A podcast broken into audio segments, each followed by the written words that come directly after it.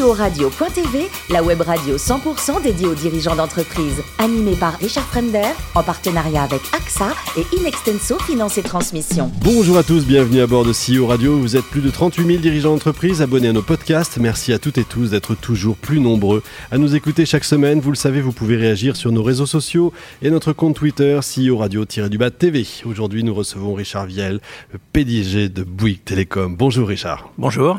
Alors, vous êtes diplômé de l'NCA, de, l'école supérieure en génie électrique, vous êtes ingénieur. Vous commencez votre carrière dans un grand groupe déjà, d'assaut électronique, en tant que directeur commercial. Euh, est-ce que c'est ce qui va vous donner le sens de l'expérience client?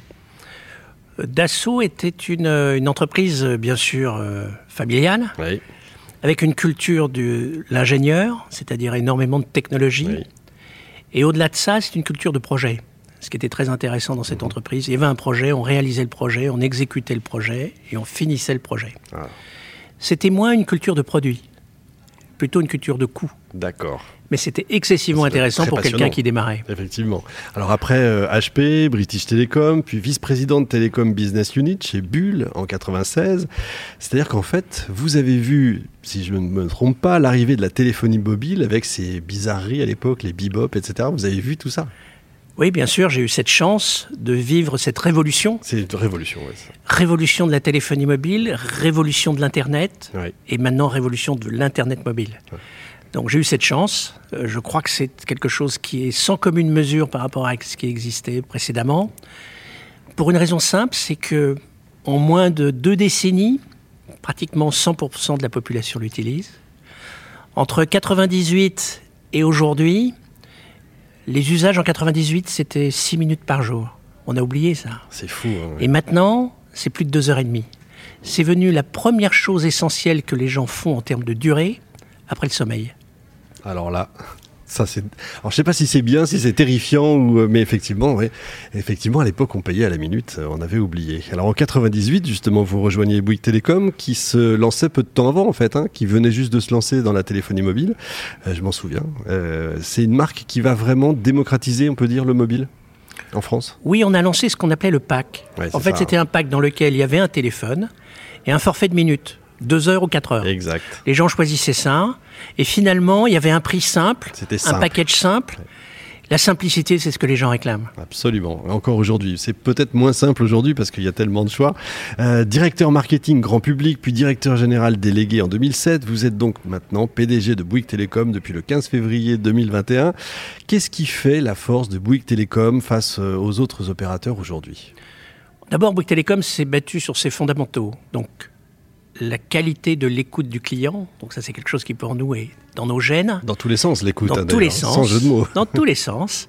Et donc de ce fait, euh, bien sûr, la qualité de l'expérience client est fondamentale. Et elle doit se baser sur des fondamentaux que sont la qualité d'un réseau mobile et la qualité de ce qu'on délivre aux clients. Par exemple, aujourd'hui, dans les nouvelles technologies où nous sommes allés dans l'Internet fixe, qui n'était pas notre tasse de thé du début, eh bien, sachez que maintenant, on considère que l'enjeu le plus important, c'est la qualité de l'Internet, la qualité du Wi-Fi.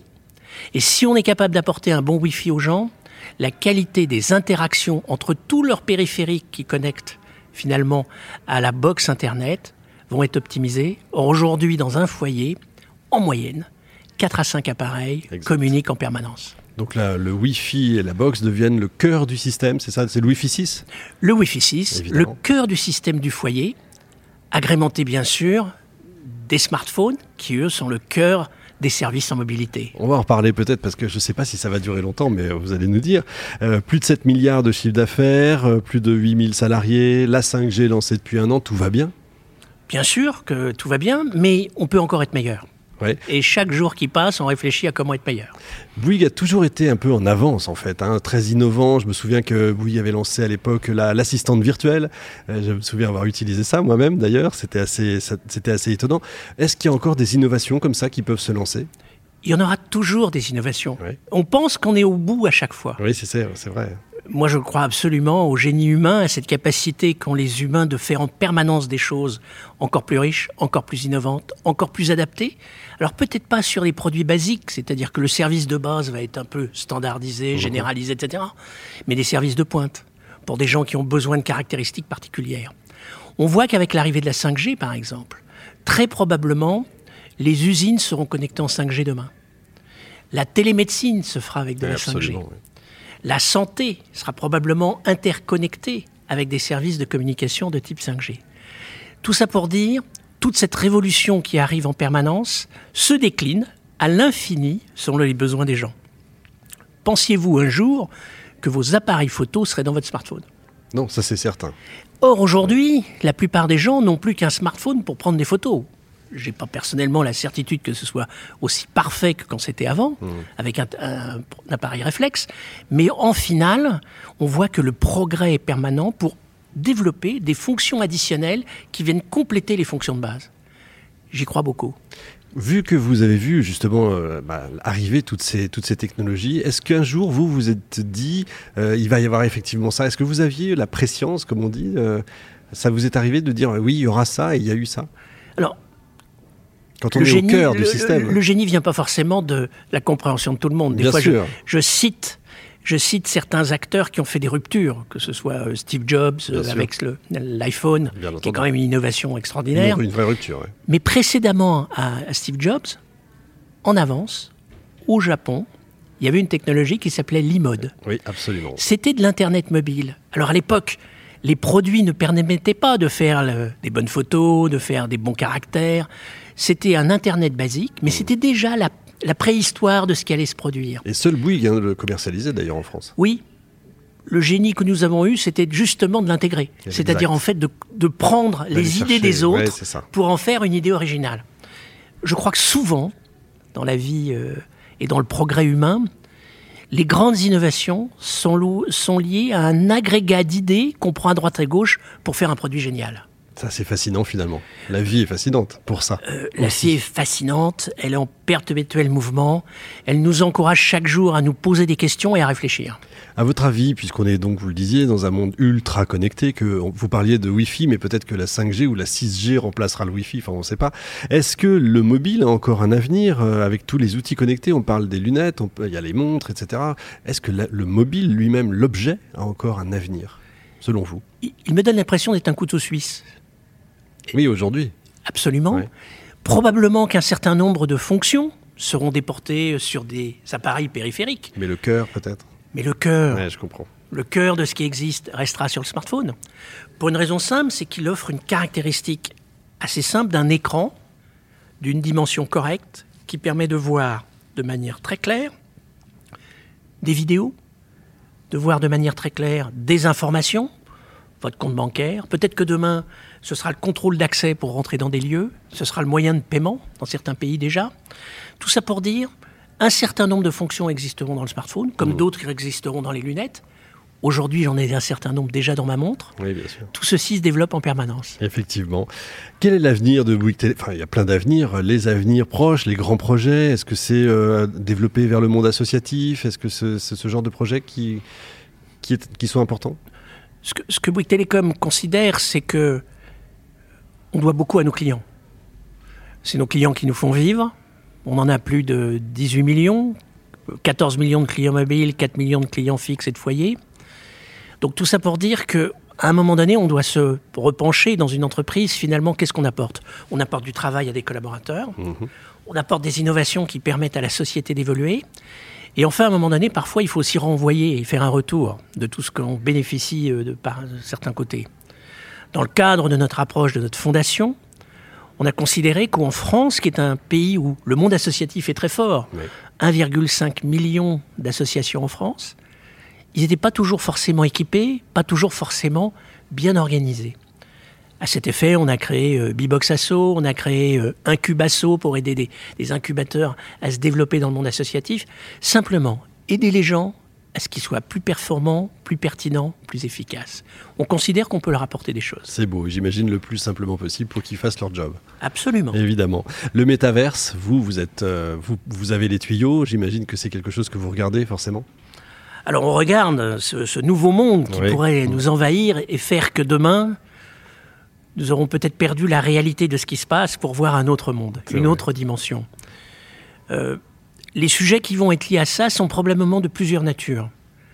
Comment séparer le vrai du faux, le réel du virtuel En quoi le virtuel est-il toujours une réalité ou un mythe? Ça, c'est des sujets qui peuvent se poser. C'est des sujets de philo presque. Absolument. Mmh.